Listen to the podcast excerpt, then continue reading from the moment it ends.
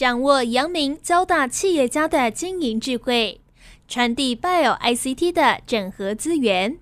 帮您找出成功者的制胜之道。阳明交大帮帮忙，要帮大家的忙。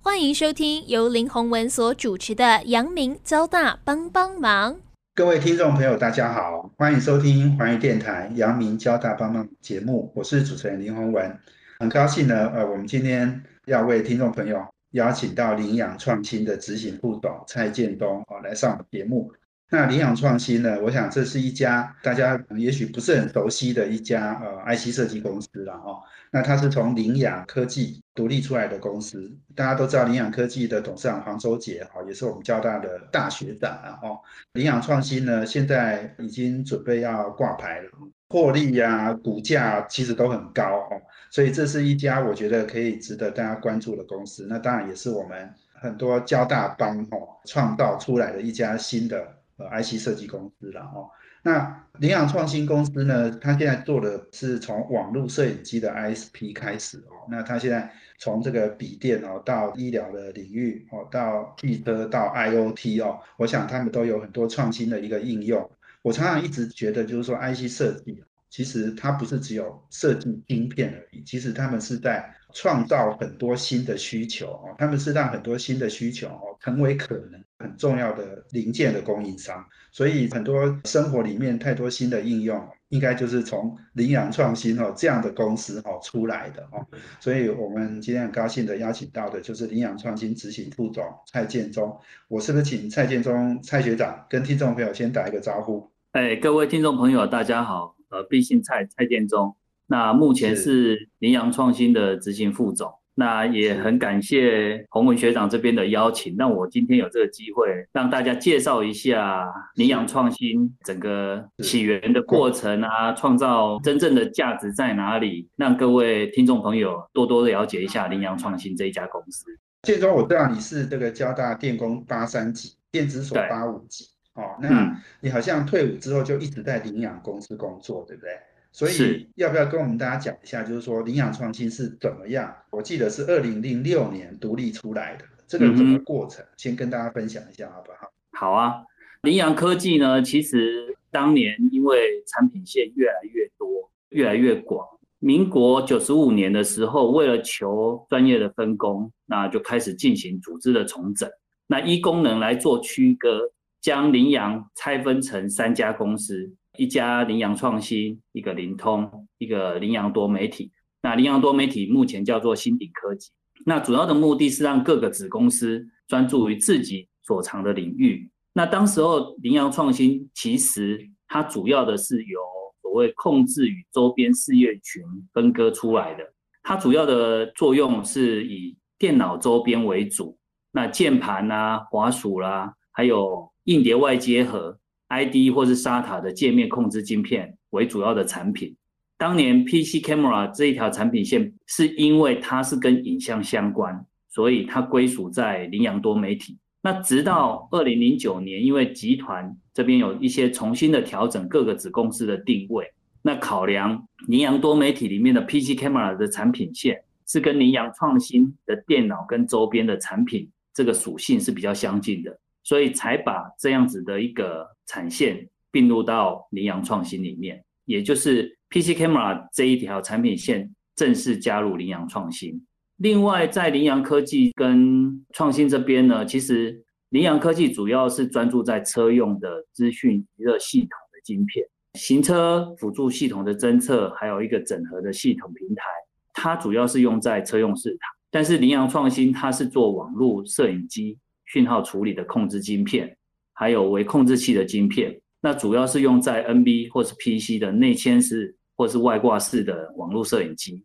那近几年，其实我们在公务机关还有教育这方面的所谓高拍仪，这些是我们比较擅长的东西。所以呢，其实母公司跟我们倒是没有所谓真正竞争啦。不过资源上是可以共用，比如说 IP 啦，或是 Kit 的一些授权，我们都会透过领养集团的力量去跟这些 Vendor 去做谈判，所以这个是我们跟领养集团这边主要的合作关系。那讲到领养团队，我觉得我们真的主要的成员几乎都是交大的校友。董事长黄周杰，这不用说，这是交大电子工程系一九七七年毕业的大学长。那总经理龚子豪呢，他是电子所的硕士。那我们技术的总监林坤伟，他是交大光电所的博士。那 AI 的技术专家叶元好也是电子所的博士。产品开发处的处长肖光庭，他是电子所的硕士。行销服务处的处长吴宗汉，他也是电子所的硕士。那我本人呢，是也是电工八三级，电子所八五级。所以其实羚羊创新从技术研发、产品开发，甚至到客户服务。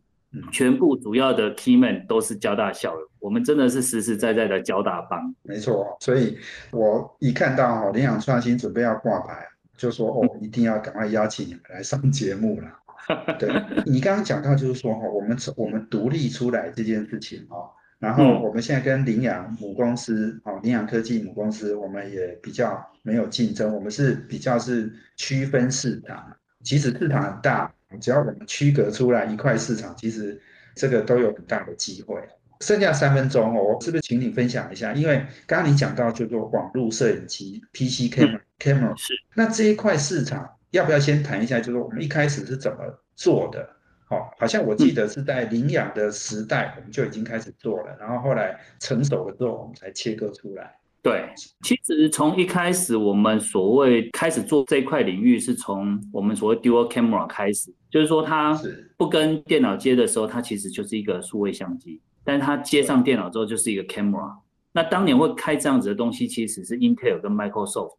想要做一些网络的影像东西，所以我们一开始的第一代是跟 Intel 还有 Microsoft 合作。那从那时候开始，慢慢慢慢的一直演进。到后来有跟罗技这边做了比较成熟的 PCAN 的产品，直到二零一五年左右吧，就开始进入了 NBCAN 这一段领域。所以我记得哈，我早期我还买过那个独立式的那个 PCAM 哦，就是哎，比如说那时候桌上型电脑，我们就会另外再买一台 PCAM 来搭配这样子。可是你现在发现就是说哈，哎，笔电我们现在桌上型真的也越用越少。都用笔电，那笔电呢都已经内建到里面了。好，这个因为你看，我现在每天都在用那个视讯，哈，那个 camera 怎么可能是又外接一个？那太麻烦了，都是内建的。所以你刚刚讲的就是说，那整个的演变过程其实是慢慢演进的。好，这个市场机会是很大的。对，所以我们今天访问的是呃领养创新的执行副总蔡建东蔡副总。那我们谈的题目呢是领养创新怎么样从领养科技。独立出来，然后走出自己的一条路了。那 PC Camera 是一个开始点了哦，所以我们休息一下呢，等下再回来，我们要请蔡建忠继续来跟我们分享，从 PC Camera 到我们现在创造出更多的新的应用，到底是在哪些市场？我们休息啊，等下回来。这是环宇广播 FM 九六点七。欢迎回到环宇电台阳明交大帮忙节目，我是主持人林宏文。阳明交大帮忙的节目哈是在每周三的呃晚上七点到八点播出。我们在脸书上也有阳明交大帮帮的粉丝团。那另外我们呃在 Pocket 上面哦也可以直接 download 听我们的节目。呃，我们今天呃邀请的呃贵宾呢是羚羊创新的执行副总蔡建忠。我们谈的题目呢是羚羊创新哦。从创立哦到现在哦，开创出很多新的产品的应用哦。那呃，我刚刚请教了这个羚羊创新的执行副总蔡建忠，二零零六年从羚羊科技独立出来哦。那 PC camera 哈，这个外挂是独立式的这个产品，我们是从这里开始的。那呃，是不是请蔡执行副总跟我们分享一下哈？因为我知道就是说，影像其实是现在很大的一个应用。是不是先从 PC camera 来谈起？我们在这个发展的过程里面，你刚刚讲到，就是说我们跟 Intel、Microsoft 先合作嘛，那之后有呃 Logitech 就是罗技哈，到二零一五年发展到笔电的 camera 去内建。这几个重要的过程，其实我相信是我们领养创新成长的一个很重要的历程啊。跟我们分享一下几个重要的公司的发展阶段跟重要的客户，这样。谢谢洪文学长哦。那我这边分享一下，说我们整个创新的影像产品线里面，其实发展过程，我觉得最值得一提的是在两千零三年，虽然那时候还不算是在羚羊创新里面，但是是影像产品线这一个比较值得提的一件事情，因为我们本来也就在做 camera 这一件事情。两千零三年刚好是 USB UVC 规格在定定的时候，那那时候呢，很有趣的是 Apple 跟 Logitech 同时找我们开 IC，以我们当时的能力来评估，我们只能二择一。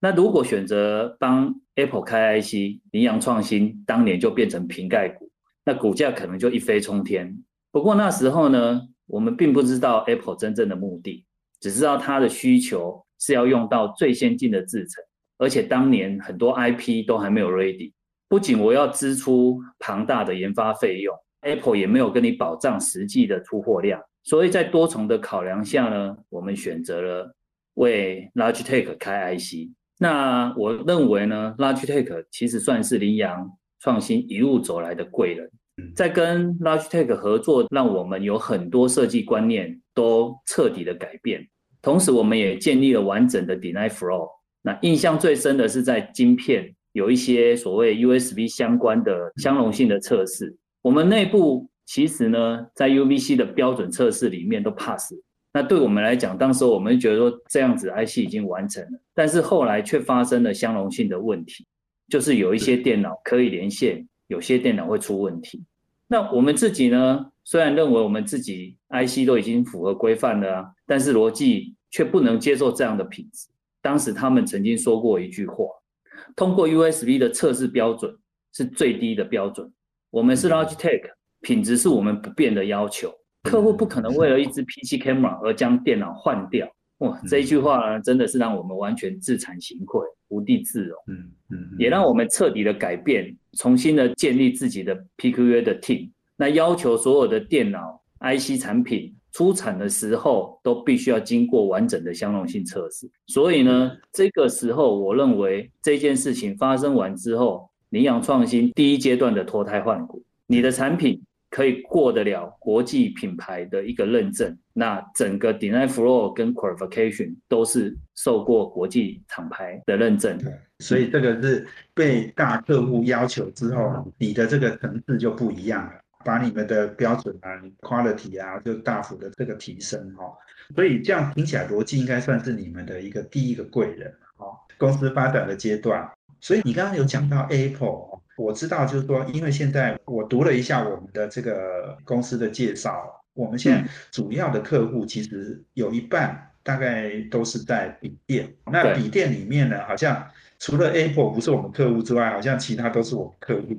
是，所以苹果。也有所谓的这个内建的这种 camera，对，哦，就是内内建的这个摄影机，它现在的市场是他自己做，还是说有其他的对手跟着我们在抢这一块市场？苹果呢，在当年其实跟大家走的路差不多，只是它要求的是 IC 的大小，会主要的规格。那后来呢，他把这一段的东西，他自己开了自己的。CPU，所以他把这一段整个都包到他 CPU 里面了。他就是跟其他人就走不同的路，所以现在 Apple 的产品里面并没有我们这样子的角色存在。所以当年跟他们合作的，已经都已经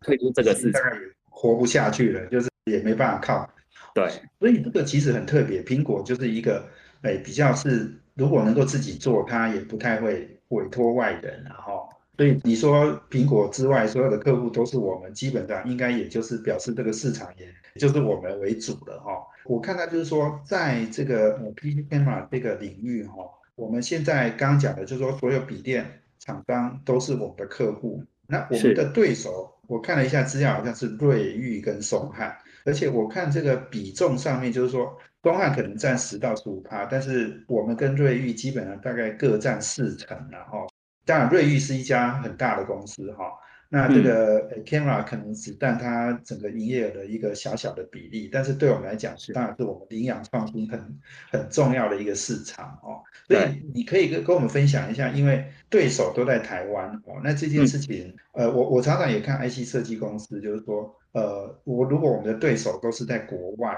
那这个竞争上面跟我们对手都是在台湾，这个竞争好像不太一样。哦，这个可以跟我们分享一下目前市场竞争的状况怎么样？羚羊创新一直是以影像的品质为对自己最高的要求，所以当年其实一开始 NV Camera 内嵌的时候，我们并没有在这个市场里面，最早是只有松汉，它曾经最高市占率是在这个领域里面是九十趴。当时候其实大家对电脑里面放 camera 是有存疑的，因为我 camera 到底要做什么用？其实没有人知道，那只是放了一个在那边。那 camera 在 COVID-19 发生之前，其实很多人都觉得 camera 可有可无，即使 brand name 都不会把这个东西当成是一个非常重要的一个关键。等到 COVID-19 来的时候，大家就开始看你所谓的影像品质，这个就是我们的价值所在。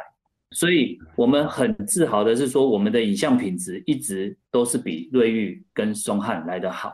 但是你如果要去比 cost，我们可能公司比较小，我们量没有瑞昱的大，你可能跟他很难去竞争这一块。但是我们就靠我们自己的影像品质，在 brand name 这边建立了无可取代的地位，也让我们站稳了这个市场。所以这个我之前说哈，COVID-19 哦，呃，影响很多事情哦。原来 COVID-19 也影响到。PC 或笔电哈都要有 camera 这个市场哦，原来大家因为每天都在视讯嘛，每天都要透过网络呃上班上课嘛，哦，所以这个影像的品质就更重要，所以这个其实也是造就我们啊领养创新在过去这两年哈业绩几乎都是倍数增长，营收都是倍数增长这样的情况。获利也也是大幅增长哦，所以我想这个是很重要的一个因素哦。那我们今天访问的是领养创新执行副总蔡建忠，我们要休息一下呢，等一下哦，下一段哦，我要来谈我们领养创新现在呢又有几个新的发展领域哦，大概是哪一些领域哈？我们要请蔡执行副总来跟我们分享。我们休息下，等下回来。这是环宇广播 FM 九六点七。欢迎回到华语电台阳明交大帮节目，我是主持人林宏文。我们今天访问的贵宾呢是羚羊创新的执行副总蔡建中。那羚羊创新呢是目前呢国内高获利、高成长哦，然后而且是这个高股价的呃一家 IC 设计公司啦哦，也很快就要准备要挂牌上市哦。今天来谈领养创新哦，我刚刚在最前面介绍哦，就是很多 IC 设计公司哈，他们的发展其实跟应用是息息相关的哦。所以你刚刚讲到，就是说过去两年快速成长，其实重要的是因为 COVID-19 之后哦，大家都在家上班上课，我们对影像的需求其实是越来越提高的哦。那理想创新，我们品质做得好，所以这个产品有竞争力哦，所以我们就跳出来了哦。那未来呢？除了呃这个笔电哈，我知道笔电是占我们现在大概一半的营收来源了哈。但是未来我们会有更多新的发展的应用。那我是不是请我们蔡建忠蔡副总来跟我们分享一下，有哪些产品，像医疗啊、汽车啊、IOT 都是我们的未来的发展方向，对不对？是这边我稍微。解释一下，就是羚羊创新目前最主要的营收来源还是笔电，还有外挂的 PC camera。但是呢，其实在去年整个 COVID-19 有一些改变，让整个应用上面其实除了这两块的需求增高之外，所谓行业跟教育用的文件扫描仪，还有教学用的投影机、汽车用的后视镜摄影机，还有医疗内窥摄影机这些市场，其实。都有很大的成长跟需求。那我觉得大家对所谓笔电的 camera 还有 PC camera 这样的东西可能比较熟悉之外，其他的呢，我觉得大家可能就比较少听到。那为什么会说教育用的或行业用的需求也会大增？因为大家都在家里远距教学的时候需要网课。那网课除了你要有 camera 去拍老师上课的情形之外，那老师有时候会拿一些文件啊，或是一些物品啊，你用那些 camera 去拍的时候，有时候画质会比较差，那学生就会看不清楚了，那你教学上就一定会有困扰。所以教学用的文件扫描仪跟那个实物投影机像素就非常的高，那这个也是不可避免一定要有的配备。所以我们在高画质的产品这边其实成长更大。那因为它的价格也比较高，所以对我们来讲也是比较好的一项产品。那所谓行业用的文件扫描仪呢，这个大家如果有到银行去开户的时候，就会发现现在的开户不像我们以前只是填填文件，然后递给那个行员，然后他帮你办而已。他现在有一台机器，是一个拍文件，一个拍你申请人。那银行采用这个文件扫描仪，就用两个镜头做同时拍摄的时候呢，它不仅可以提高申请时的完整性，同时也可以减少客户跟行员的接触。那所谓的资料上面也比较不会有人所谓冒用的事情产生。所以这个东西其实在行业用上面，我们称为行业用，就是它有特殊行业才会有特殊需求的应用上面，这种应用也是越来越多。那后视镜的话，我觉得我可能也不用讲太多，因为大家就知道把原本的后视镜变成摄影机而已。那医疗这边呢，我觉得是我们羚羊创新深耕多年的一项产品。我们目前的医疗有几个方向，第一个是属于比较远距的，最近可能大家如果在网络上搜寻 Type Care，它其实是一个远距的一个检视产品。那其实这个东西在台湾可能不太适用，但是在美国的市场或是欧洲的市场，其实它是非常有用的。因为台湾其实有健保的给付，所以对医疗这边其实支出相对的便宜。但是国外呢，其实你只要去一个急诊，那个费用可能都是上万块起跳。那怎么样去避免这样的东西呢？有一些外国厂商、医疗厂商、保险业者。他们就想，哎，我用这种加上一些 camera，然后让家户买回家之后，哎，小朋友发烧或是生病了，我可以直接拿起来，透过网络上面的一个系统，可以直接找到医生，然后协助帮你看一下，确定病症之后，直接开药给你，让你可以到药房去领药。那这样子的费用其实比你去急诊直接找医生的费用来的便宜很多，所以这一项其实是未来一个。医疗的一个发展的新趋势，因为你不用到医院去，你也减少被人感染的一些问题，所以我觉得说一部分是在这里，那另外一部分呢是所谓的内窥的东西。那因为当你生病的时候，你通常不希望人家对你身体侵入性，然后太太过严重的部分。那怎么样让你的医疗品质可以更好一点呢？那我举个例，我们目前有一个产品，我们称为喉头镜。当你做气切啦，或是有一些医疗处理的时候，喉咙有时候会有痰。现在呢，是护士就拿了一个所谓的抽痰机，直接在你喉咙上面这样一直刷刷刷，通常会造成你喉咙会受损。但我们的 camera 在那个镜头前面，那你就可以很清楚看到哦，这里有痰，我吸一下；那里有痰，我吸一下，非常的轻松愉快，就不会造成病患的一些伤害。所以这个东西其实是我们目前。就已经有的一个内窥镜的一个产品，所以我们认为说，在医疗方面，其实对人来讲，不管是用远距的或是内窥的，其实这个是不可或缺的，因为跟人有关，所以它未来的成长也会越来越大。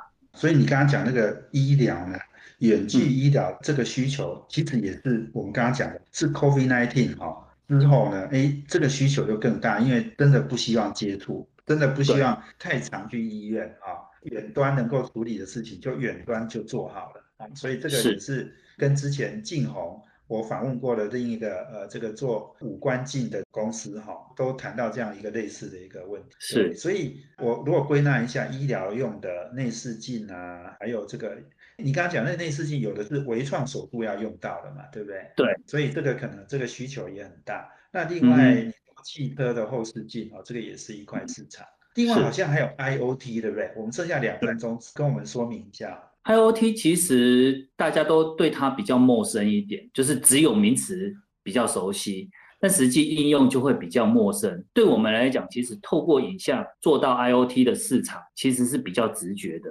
那举个例子，比如说我们做了简单的一些猫眼、咖啡机。或是冰箱，然后智慧水表这些东西，其实都是一些简单的 IOT 应用。呀，所以这个 IOT 哈，我觉得哎，大家经常听哦，这个物联网的应用很多哈。但是我觉得我们这个领养创新哦，在刚刚讲的咖啡机啊、冰箱啊、电子猫眼，其实都做出很多新的应用。也许我们这一段可能剩下一点点时间，我们下一段我再请我们蔡建中蔡执行副总来跟我们说明一下，就是说咖啡机怎么应用到透过影像，然后来泡一杯很棒的咖啡啊，然后这个冰箱呢，怎么样让你智能到哈，你可以。好好的去掌握你自己冰箱里面还有什么东西，然后你可以再买啊，或是怎么样处理啊，哈，这个都是很好的智慧的应用。我们呃休息下，我们今天访问的是领养创新执行副总蔡建忠，我们休息下等回来。这是环宇广播 FM 九六点七，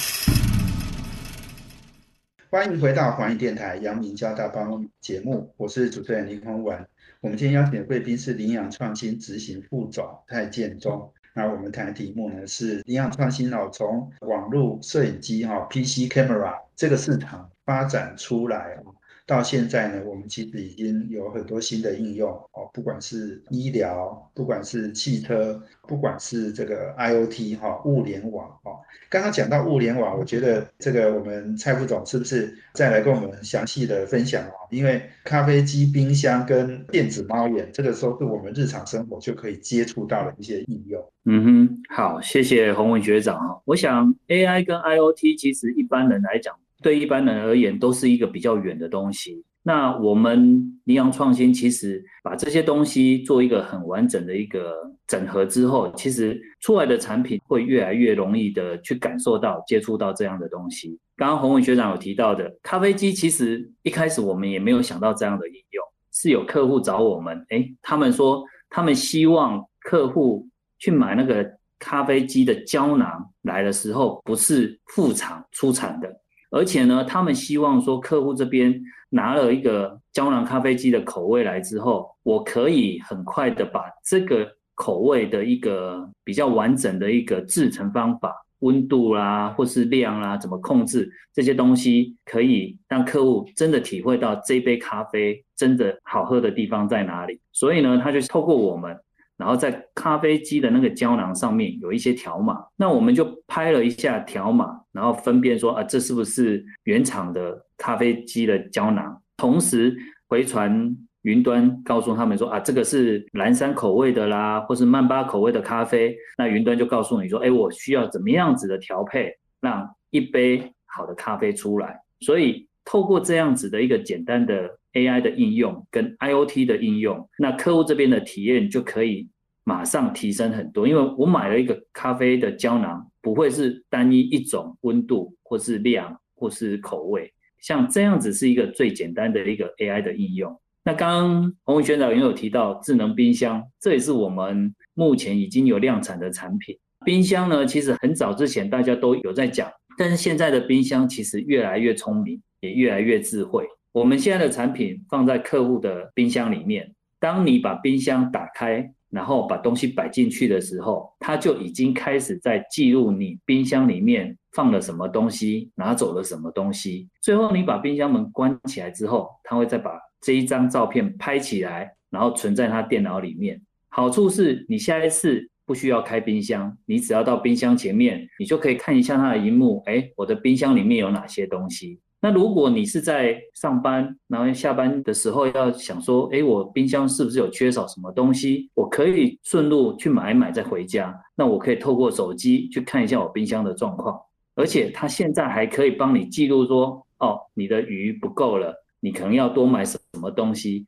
它还会通知你。所以现在的冰箱越来越聪明，然后也越来越智慧。那像智能猫眼，这个也是一个很有趣的。通常以前我们旧式的猫眼就是人一定要眼睛贴上猫眼，然后去看看外面的人是谁。但是呢，我们现在用 camera 来取代这个猫眼，你就可以从云端透过手机去看，哎，现在我我家门口到底有谁在那边，或是谁来了，或是今天这个人到我们家门口，哎，是我家人啊，直接开门；不是家人，我就通知主人哦，谁谁谁有人到我们家门口了。所以。这样子的一个所谓 AI 跟 IoT 的结合，其实跟我们生活就越来越贴近。你刚刚讲的这些应用其实都很有趣诶。你你刚刚讲那个咖啡机是，就是说，诶，你用的胶囊如果是原厂的，它确认了，它就给你好的配方，哦，不管是水啦、温度啦，哦，就是让你调出最好喝的咖啡。这个变成这个已经有晋升到服务的阶段，哦。那你刚刚讲冰箱那个其实也很像，你说。用摄影机拍照，你的冰箱里面有什么东西，然后可能在冰箱的外面有荧幕让你看到，或者是甚至就传到你手机，你在远端哦，你在办公室你就知道哦，下班之前可以买个东西回来，哎，这个都是很智慧的应用，哎，哦，这个是让你变得哎，这个相机是傻瓜嘛，但是你聪明哦，一样的，现在东西越来越聪明了，你你就会变得更聪明了哦。所以我听起来，还有你刚刚讲电子猫眼这些应用，这个其实已经不只是 IC 了，这个还牵涉到 AI 了。所以你们现在也投入很多的资源在 AI 的研究跟 AI 的应用上面，对不对？对，这一方面我们投入了一整个 team，然后在研究如何让我们的 AI 是符合我们公司未来规划的需求，因为我们知道真正。大系统的建制不会是我们这种小公司去弄，但是我们怎么样让这一整个系统产生出来的效果是最好的？所以我们目前锁定的重点就是在所谓 AI 的 Edge Computing 这一块。对，所以像比如说要要不要谈一下，比如说以电子猫眼为例的话，哈，你们做的是哪一块？你所谓的 Edge Computing，我们说。哎，我们说有云端的运算，那也有边缘运算嘛。我们做我们比较做边缘运算这一块。那像电子猫眼那个，我们做的是哪一件事情？我举个例子好了，因为我从家里面看外面，可能很多状况，有人会比如说骑脚踏车过去啦，有猫经过啦，有树因为风吹草动。那你如果所有的都要后面主机系统去做。这件事情的话，那整个画面的资料量太过庞大，他要做好这件事情要花很多的时间。那如果我这边可以先帮他做第一步的确认，哦，这个是人是要进到我们家门口的人，那我就把它框下来往后面送。如果不是，那我就不要往后面送。后台这边他就可以很清楚的知道说，哎，我送给你的这个是一个人，但是他。是张三还是李四还是陌生人，就有后面的去做判断。所以我们只是做所谓的 ROI 的确认，但后台可以做辨别识别。OK，所以就是说，我们只要是人哈，人比较重要了哈。只要是人，我们就先确认，然后再告诉后端，让他们去分辨那这个人是谁。那这个是有意义的，因为我们的安全门禁系统、安全系统，其实最重要是要防范人，然后因为。如果是小偷或是跟家人，那这就差别很大了哈。所以这个其实应用是非常多的。刚刚讲的 IOT 哈，其实你刚刚讲的三个应该都是很具体的指标了哈。但是未来的应用、创新的应用一定会更多哈。我自己也在看，就是说，因为我们以前哈 IC 设计公司哈，很多人做的都是说单一个产品量很大。那你有经济规模，你就能赚钱嘛？哈，但是比如说像手机好了，那联发科那个五 G 晶片就是一定做几千万套，那这个几千万套规模就很大嘛。但是我们现在 IOT 好像是少量多样，然后我们要有很多新的应用哦，所以这个可能也是我们未来领养创新很重要要聚焦的一个市场，对不对？对啊，而且还要结合应用哦。那结合应用，所以我们现在的。人才也不只是 IC 的设计工程师，对不对？我们也要加很多的软体的应用工程师。对，在应用上面，其实我觉得需求的能力会越来越多，因为同一颗 IC 它可以发展出很多不同的应用。那怎么样去让客户可以很容易的把你的产品跟它的系统结合？那这个就是我们目前正在积极的拓展能力的一个部分。